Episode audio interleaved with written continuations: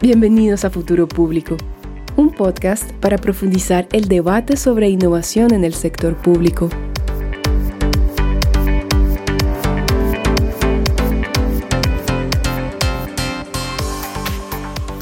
Bienvenidos a la miniserie GovTech Groundbreakers 2023, donde la tecnología se une con los gobiernos, una colaboración entre Futuro Público y Glass. Cada episodio es un coffee chat con un GovTech Groundbreaker 2023 para dar a conocer a la comunidad cómo desde sus roles fomentan la tecnología y la innovación para transformar el sector público. Hoy vamos a hablar con Carlos Santizo, él es jefe de la División de Gobierno Digital e Innovación de la OCDE en París.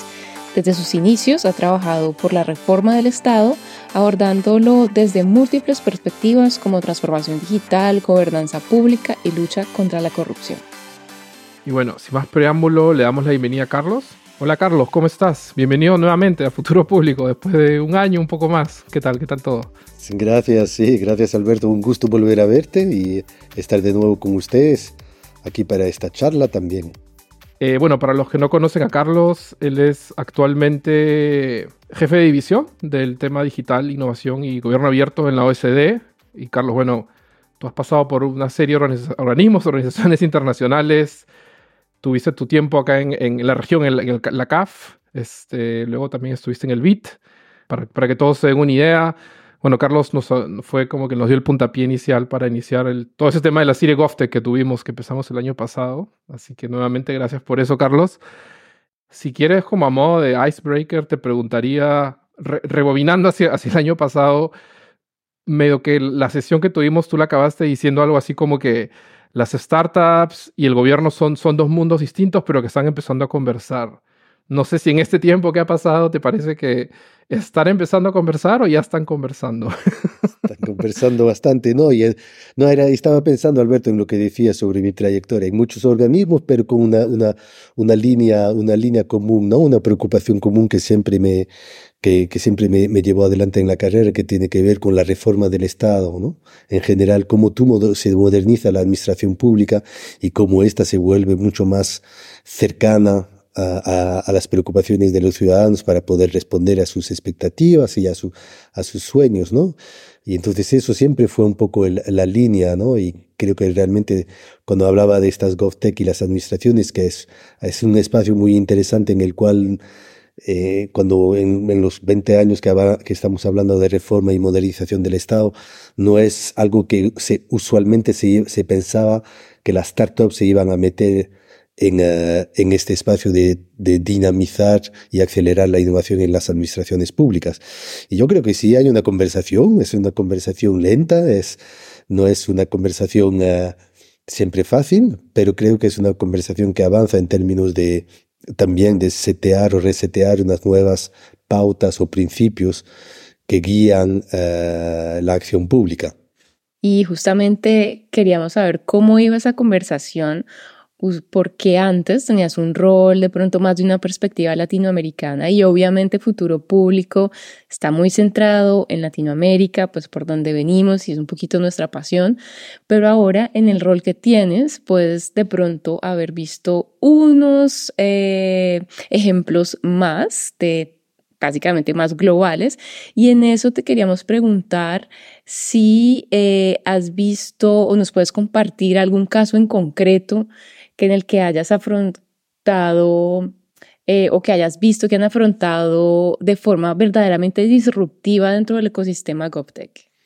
Sí, no, y este, no, muy, muy, muy, muy interesante, ¿no? Esta conversación, Ángela, porque también es el tema de que eh, son diferentes perspectivas, pero creo que este movimiento de aceleración o de emprendimiento GovTech para eh, modernizar y dinamizar las administraciones es un movimiento global.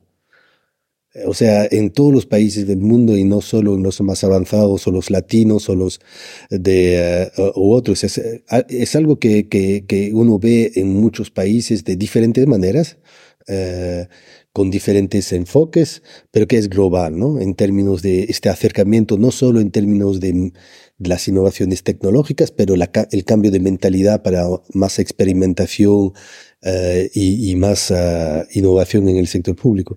Y al mismo tiempo es, es interesante porque también es muy local, ah, en el sentido que es un movimiento, digamos, global, pero digamos a nivel también local, eh, se está pasando muchísimas cosas, yo diría al nivel de las ciudades y de los municipios en particular. Entonces esto lo ve en, en, en, ciudades en diferentes partes del mundo, que sean Barcelona, en España, como uh, que, que, recordarán con el Decidim hace muchos años también inventaron estas plataformas de participación ciudadana con eh, instrumentos digitales a ciudades como Córdoba en Argentina, ¿no? También que eh, avanzan en estos temas. Y creo que ahí cuando lo ves de esta manera, pues es algo que es global, pero local también eh, y en una dinámica de las ciudades. Em, yo te lo que te diría también es que, que, que, que pues también eh, lo, lo, interesante ahora en, en, en estas perspectivas desde París, desde la OCDE, es que también Em, siempre pensamos que en América Latina estamos un poco retrasados, ¿no? que venimos en fin de ola, pero no creo que sea el caso. ¿no? Eh, países como Brasil, por ejemplo, que acaban también de lanzar una plataforma muy importante de eh, Brasil Participativo, eh, son plataformas de, de GovTech, de cierta manera, que también son muy innovadoras. también para otros países. Y creo que, creo que estoy aprendiendo también estas cosas, que no es el tema solo que lo que está mm, que, que América Latina está por detrás de lo que está pasando en el mundo, pero algunas veces está por delante, ¿no? Sí, y ese sabor también local es muy importante porque muchas de las cosas vienen atadas a ciertos marcos normativos precisos, pero eh, creo que, como dices tú, América Latina no solamente puede aprender de los demás, pero también eh, dictar clase y solamente esas ganas de mostrar que muchas veces tenemos los latinos eh, de lo que estamos orgullosos de hacer. Sí, no, así es, así es. Y, y, y realmente creo que el, el, el, otro tema tiene que ver con, con este espacio de GovTech, que, que también eh, un, un, tema que estamos trabajando también ah, más recientemente, pero que también es muy importante, tiene que ver con una vertiente de, Gov, de, de GovTech, que son las Civic Tech o la tecnología cívica de participación uh, ciudadana y de transparencia gubernamental, que también las cosas cambian, ¿no? En el sentido que igual hace 15 años era un tema más de transparencia, eh, y el uso de las eh, tecnologías cívicas para transparentar el gobierno y en países de, de la OCDE, eh, muchas de estas herramientas se están también repensando para reinventar la democracia y el vínculo entre el ciudadano y los estados, porque hay realmente una crisis uh, de muchas de nuestras democracias en, en, términos de confianza que los ciudadanos tienen en, en los gobiernos, en términos de, de capacidad de incidir y de dar su voz y que muchas de estas soluciones eh, pueden también ser parte de esta reinvención o resetear esta relación entre el, Estado y los ciudadanos. Eh, mencionaban, de nuevo, mencionaba el caso, siempre el caso de Barcelona siempre ha sido muy interesante como país, como, como no como país, pero como ciudad en la cual hubo muchas de estas innovaciones cívicas que la tecnología pudo apalancar. Y entonces, muy interesante. Lo que estoy viendo también es que cuando hablamos de GovTech también tenemos que igual pensar más en las muchas verticales que, que esto tiene, ¿no? Eh, las Civic Tech son unas, las de regulación son otro. Hay, hay un mundo que es también muy, muy amplio, ¿no? Se ha ido diversificando más y más, es verdad. Y qué bueno poder reimaginarnos con la tecnología al servicio de esa reimaginación de la democracia. Alberto, tú tienes una pregunta y se, se le ven tus ojos. Tengo una pregunta que, que las estuvo recolectando. Esta es una pregunta de Ibrahim Koran. Él es líder de GovTech en PwC Alemania. Bueno, la puso en inglés, así que espero que la, esté, esté eh, traduciendo correctamente. Pero va algo así, a ver, Carlos. En tu opinión, ¿cómo pueden los organismos, organizaciones internacionales fomentar la colaboración y comunicación eh, entre hubs de GovTech a nivel transfronterizo? O cross, cross eh, border, ¿no? Como le dice en inglés. No, eh, de nuevo es súper interesante como pregunta porque también es un mercado global, ¿no? En el sentido que muchas de nuestras GovTech son empresas, emprendimientos que tienen como clientes muchas veces gobiernos locales y cuyas soluciones pueden replicarse en muchos otros lugares con otros gobiernos locales y en otras localidades. Entonces el tema es ahí como eh, instituciones internacionales también pueden facilitar este diálogo eh, y este intercambio. Em, creo que ahí hay, hay, muchas cosas que se pueden hacer en términos de, por ejemplo, em, mercados de datos regionales, eh, sistemas de contratación pública más abiertos uh, y, uh, y, intercambio de experiencias. Um, hay una, por ejemplo, una GovTech que siempre me gustó mucho, una argentina de una cordobesa que se llama Munidigital. Claro, la hemos tenido acá también.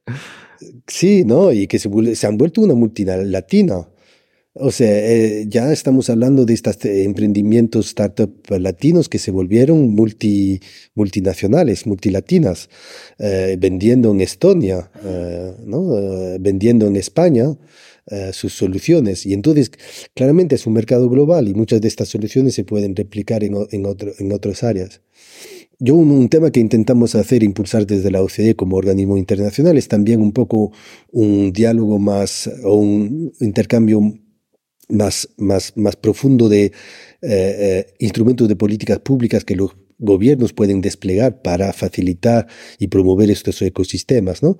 Tener estrategias GovTech, tener marcos de contratación para la innovación, tener inclusive algunas veces fondos de innovación uh, para, para, sus empresas, inclusive en la, las, que, la, las que exportan. Y en este trabajo también se, se dio también el, el, el, el eh, digamos, igual una necesidad de unos estándares internacionales que pudieran también un poco eh, orientar eh, los gobiernos en este, en este marco. Eh, de nuevo, ahí es, es, algo muy dinámico. Yo diría una, una, última cosa que organismos internacionales en general pueden hacer, también del sector privado, es realmente ser también más activos en cuanto a inversores, inversores de impacto en, estas empresas, eh, que no siempre son fáciles, eh, pero hay muchísimas maneras en las cuales estos intercambios se pueden facilitar. Y justamente ahorita hablando desde un poco eh, la perspectiva, no de la tecnología o del GovTech como startups solamente, pero desde la política pública, ¿cuáles serían las tendencias actuales y un poco si uno se aventura también a decir a un poco futuristas con respecto a eh, qué pueden hacer los gobiernos con el GovTech. No, o sea, es súper interesante, Ángela, sobre esta, este, esta, esta pregunta que, me vuelve también a, al punto que estábamos hablando antes de que GovTech se puede hacer de diferentes maneras. Una de las, una de las maneras es tener tu propia GovTech dentro de tu administración no necesariamente ir al mercado de las startups digitales en el, en el sector privado, pero también construir tu startup. Y eso construir quiere decir también eh, eh, crear espacios de innovación y experimentación bastante disruptiva en tus administraciones públicas con tu, lo que los, en Francia se llama las, las startups de estados, los intrapreneurs, ¿no? Entonces eso es un, un, modelo en el cual también hay diferentes maneras en, a través de la cual las administraciones pueden, digamos, apoderarse de, también de esta del GovTech como una mentalidad o como una, un approach para la innovación, no solo una, una empresa. Uh, y eso lo vemos, por ejemplo, en el tema de uh, el despliegue de nuevas tecnologías, por ejemplo, inteligencia artificial en el sector público, que es un, bueno, la inteligencia artificial en general es un desafío grande, uh, pero para las administraciones públicas también, y muchas veces pues tienen que eh, muchas de estas soluciones de inteligencia artificial, por ejemplo, en el sector judicial o en el sector de la administración tributaria, se desarrollan con startups GovTech o con mecanismos de uh, creación GovTech dentro de las administraciones. Uh, y ves ahí uh, que para administraciones que quieren estar realmente innovando con nuevas tecnologías, muchas veces, pues, esta asociación público-privada con las, las GovTech puede ser una manera de uh, uh, integrar estas innovaciones de manera más efectiva. Y vemos que esto está funcionando bien. Estamos, por ejemplo, en, en Alemania, ¿no? También hay el uh, GovTech, el Deutschland GovTech Campus, eh, que también es una manera a través del cual las administraciones públicas del gobierno federal alemán están trabajando en mecanismos de incubación. Eh, ahí también es el otro modelo, también un poco más de colaboración público-privada, pero en algunos casos eh, hay modelos, por ejemplo, en el ejército alemán, de la creación de GovTechs dentro de la misma del, del, mismo ministerio. Yo creo que es, es, interesante porque más allá de, del GovTech como empresa, GovTech es un, una manera de hacer innovación tecnológica, ¿no? De, de, cierta manera. Qué interesante. ¿Y te aventurarías a decir en unos 10 años de pronto en qué estaríamos? ¿O un poquito de anticipación a las tendencias en política pública? No, claro que no, porque ya no nos podemos atrever a decir lo que va a pasar en dos años, ¿no? ¿Te acuerdas? El año pasado, ¿quién hablaba de ChatGTP, no? Y hoy, esto casi, esto que eso ya es paseo. Ya estamos hablando en general. los tiempos del cambio tecnológico son bastante avicinales, ¿no? O sea, cuando hablábamos de eh, exponencialmente, eh, yo, sí, uno lo leía, la curva de Gartner y que todo era exponencial. Y, y tal, pero yo tengo como la impresión que en los últimos cinco años lo, estamos viviendo, esta explosión, eh, esta aceleración brutal de las nuevas tecnologías. Yo creo que el reto más importante que tenemos enfrente, me parece, es político y es humano. Es qué tipo de, de, disrupción eh, queremos o podemos soportar, ¿no? Como sociedades. Eh, que esa es un debate más, más amplio y lo vemos más sobre el debate sobre la regulación de la inteligencia artificial y ese tipo de cosas. Pero no sé si también sigue, han visto hace, mm, hace un par de semanas, ¿no? De nuevo, el gobierno español, que siempre ha sido un, gobierno eh, con Carmen Artigas como secretaria de Estado muy a, la delantera de los derechos digitales y la, el, el, el, el, acercamientos humanistas a la transformación digital. eh, tienen la presidencia de la Unión Europea estos meses y en León adoptaron una, la primera declaración de la Unión Europea sobre la necesidad de pensar la gobernanza de lo, la, las neurotecnologías que se, que se vienen. Entonces yo estoy pensando lo que estamos viviendo de angustia de cierta manera, ¿no? Eh, con la inteligencia artificial hoy, te imaginas en cinco años con la neurotecnología, donde ahí vamos a, ya no vamos a hablar de, de desinformación, ahí vamos a hablar de, de sí, o sea, de chips que, te, que, que no solo te, te, influyen en tu pensamiento, pero que te hacen... O sea, es, e, es algo brutal, pero creo que el, el, el desafío es más un desafío político y social, ¿no? Que se está planteando más que técnico. Eh, y, y, luego sí, en, en, en, lo nuestro de GovTech, yo creo que aquí la, la, apuesta muy grande, que es también, me parece, el cambio cultural de la administración pública que las GovTech están, in, están impulsando, que la, la innovación GovTech está impulsando. De nuevo, creo que es la mejor chance que tenemos de cambiar la cultura de las administraciones públicas y volver al principio del servicio para el público, del servicio público para el público y no del público para el servicio, o sea, en el sentido de que eh, los estados deben estar al servicio de los ciudadanos y no eh, los ciudadanos al servicio del Estado. Y esa capacidad de poder poner el, ciudadano al centro, en el medio, creo que ahora es posible.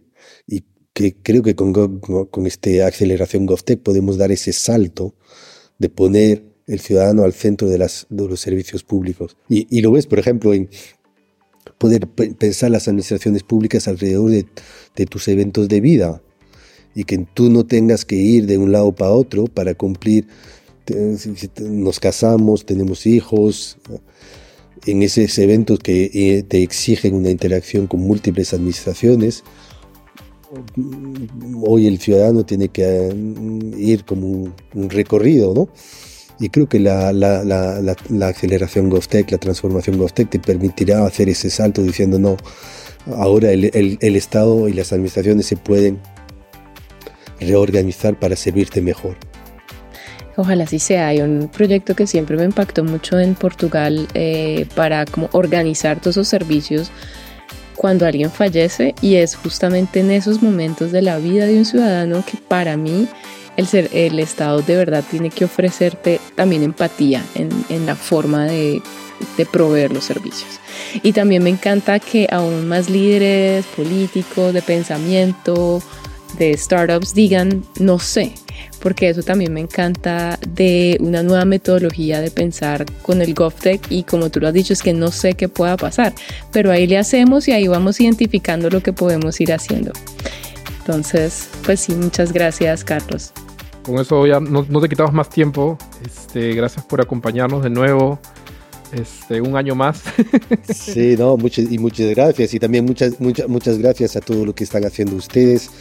Eh, también lo que, lo que está haciendo uh, Glass, ¿no? Para poder un poco reconocer eh, lo, lo, todo, el, todo la gente eh, que está comprometida a cambiar, al final, a cambiar las vidas, ¿no? Gracias, Carlos, que estén muy bien. Que se cuiden. Hasta luego. Un abrazo fuerte, Carlos. Cuídate. No se olviden de que nos pueden ubicar en nuestra web futuropublico.org o en LinkedIn como Futuro Público. Recuerden que todos nuestros episodios los pueden escuchar en Spotify, YouTube, así como en demás plataformas digitales. Para conocer más sobre la comunidad GovTech Groundbreakers, entren a community.glass. Muchas gracias por escucharnos y hasta la próxima. Chao.